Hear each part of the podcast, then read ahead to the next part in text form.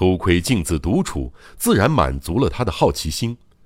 但对于有性虐待癖的他而言，单靠如此温吞半吊子的游戏，实在难以满足其兴趣。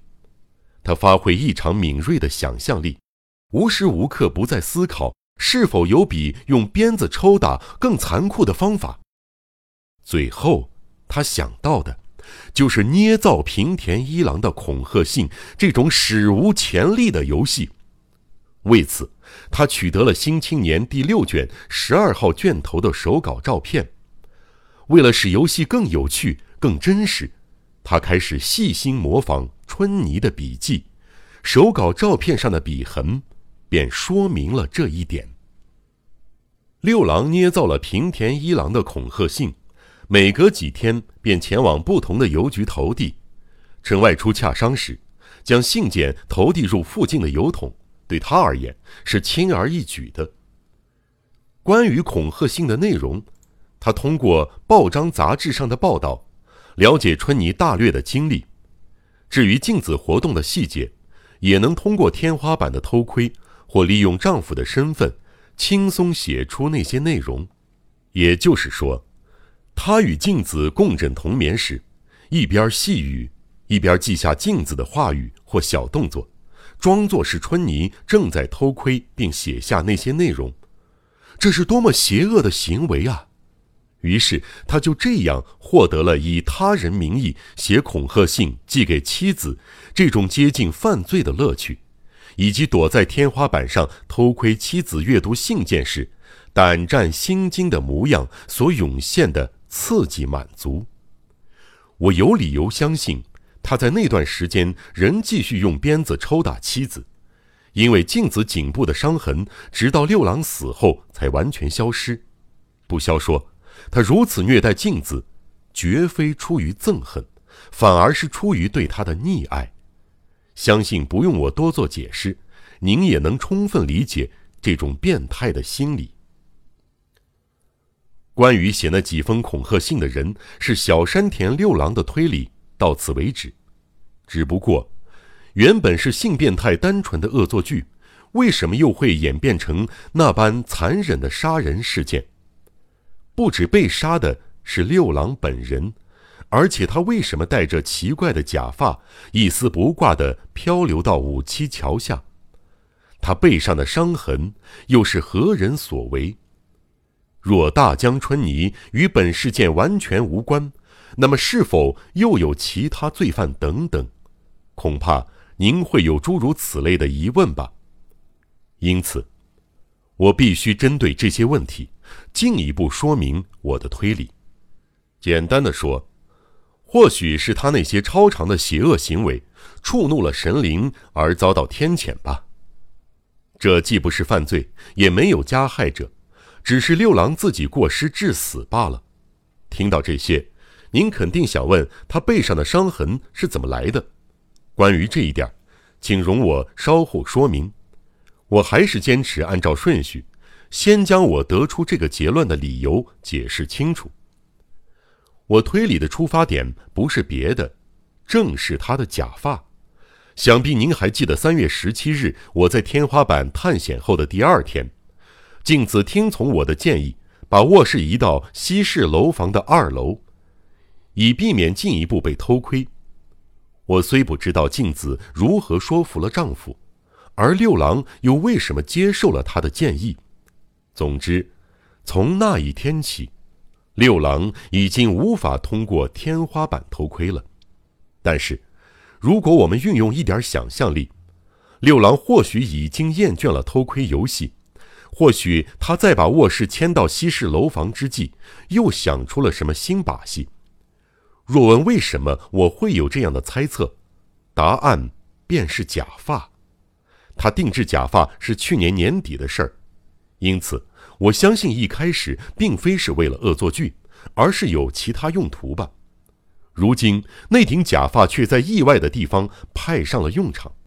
他在天花板上的游戏的扉页上看到春妮的肖像，据说这张肖像是春妮年轻时的模样。当然不像六郎那般脑袋秃秃，而是满头茂盛的黑发，因此假如六郎想停止躲在恐吓信或天花板缝隙中惊吓镜子的恶作剧，那么，把自己化身为大江春泥，让春泥离镜子更近，让镜子对春泥的恐惧由想象转化成实实在在的影像，显然在窗外一闪而过的方式是最能达到效果的。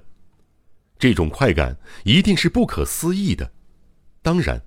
实施这项计划，首先考虑的就是，必须掩饰明显的特征——秃头，而假发便是达到这个目的的最佳选择。只要戴上假发，从黑洞洞的窗外一闪而过便可以了，根本不必担心容貌会被饱受惊吓的镜子识破。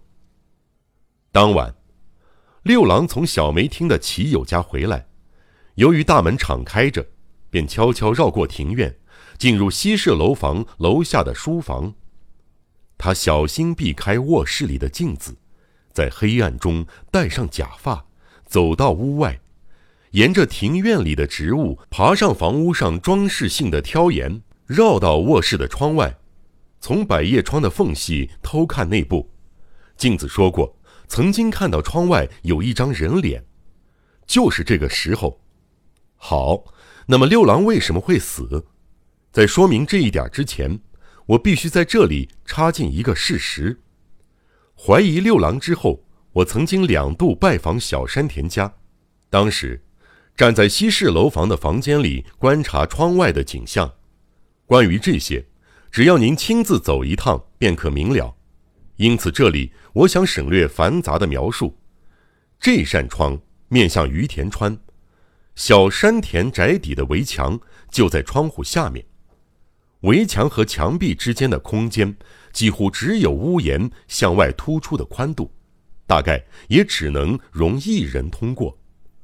围墙沿着十分高耸的崖边建立，河面至围墙的高度约两间，围墙至二楼窗户的高度约一间，因此，六郎若不慎从窗下的壁垣踩空掉落。运气好的话，可能摔进围墙内侧；否则，就会先跌到围墙上，再摔入大河。无需多言，六郎的情形自然是后者。我一开始想到于田川的水流问题，与其相信发现尸体的地方就是弃尸的现场，不如解释为尸体是从上游飘下来的，更自然。而小山田家的西式楼房外面就是于田川，也就是五七桥的上游，所以我才会考虑到六郎从这里摔落的可能性。虽然如此，但他的死因是背部的刺伤，而非溺死，这个矛盾一直让我困惑良久。但是有一天，我突然想到，过去曾读过南波魁三郎的著作。最新犯罪搜查法，其中有一个实例与这件事十分相似。我在撰写推理小说时，经常参考这本书，对其中的技术也是耳熟能详。下面就是这个实例：大正六年五月中旬，一具男尸漂流到滋贺县大津市太湖汽船株式会社防波堤附近。死者头部有遭锐器割伤的痕迹。根据法医调查，死亡主因因为生前头部遭刀创，腹部有积水，断定为此人被杀害的同时即被抛入水中。这算得上是一起重大刑事案。警方立即展开搜索行动，但用尽各种方法，依然查不出死者的身份。数天后。大京警察署受理了一封由京都市上京区净福寺通经博业者斋藤请求寻找雇佣小林茂三的申请书。恰巧，此失踪故宫穿的服装与本案的被害者相符。警方立刻通知斋藤前来认尸。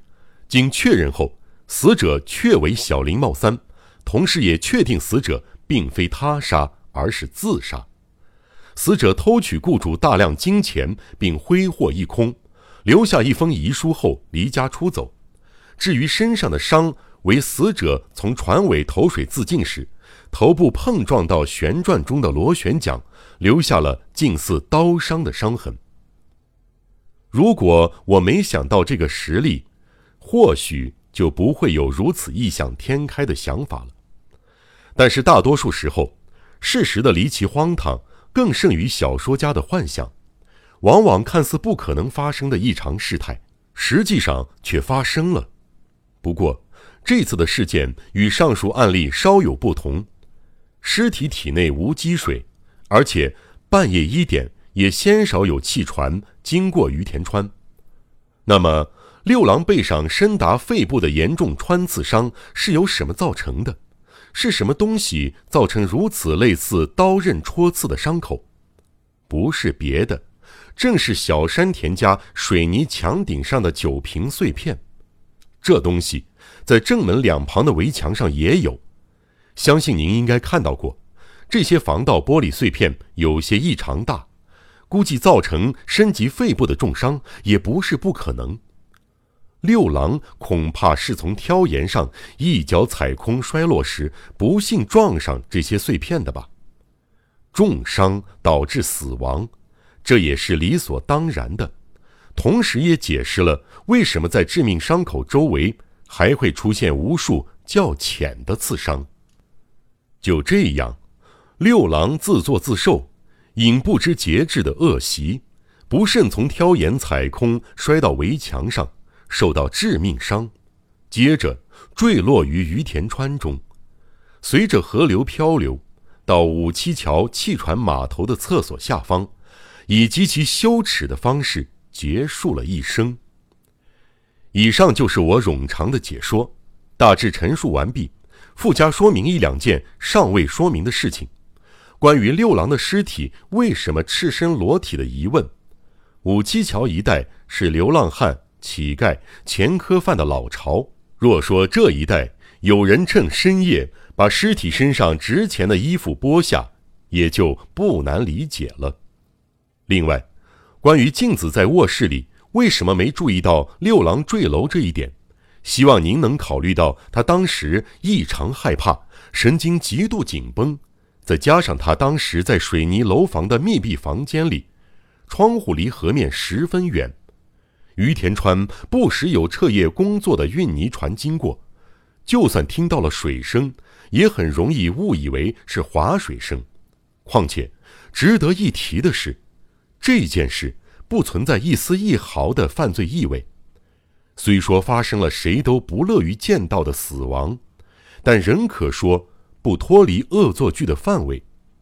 若非如此，六郎也不会把可以被当作证据的手套送给司机，用本名定制假发，草率地把重要证物锁在家中书房的某一个抽屉里。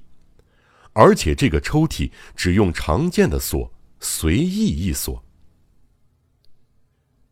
以上这段文字是从意见书上抄写的，我把这段文字放在这里，是因为如果不先说明得出这个推论结果的前因，那么接下来的记录会很难理解。我在意见书中提到大江春泥这个人物从一开始就不存在，果真如此吗？若真是如此，我在本记录前段用大量笔墨描述他的为人，不就毫无意义了吗？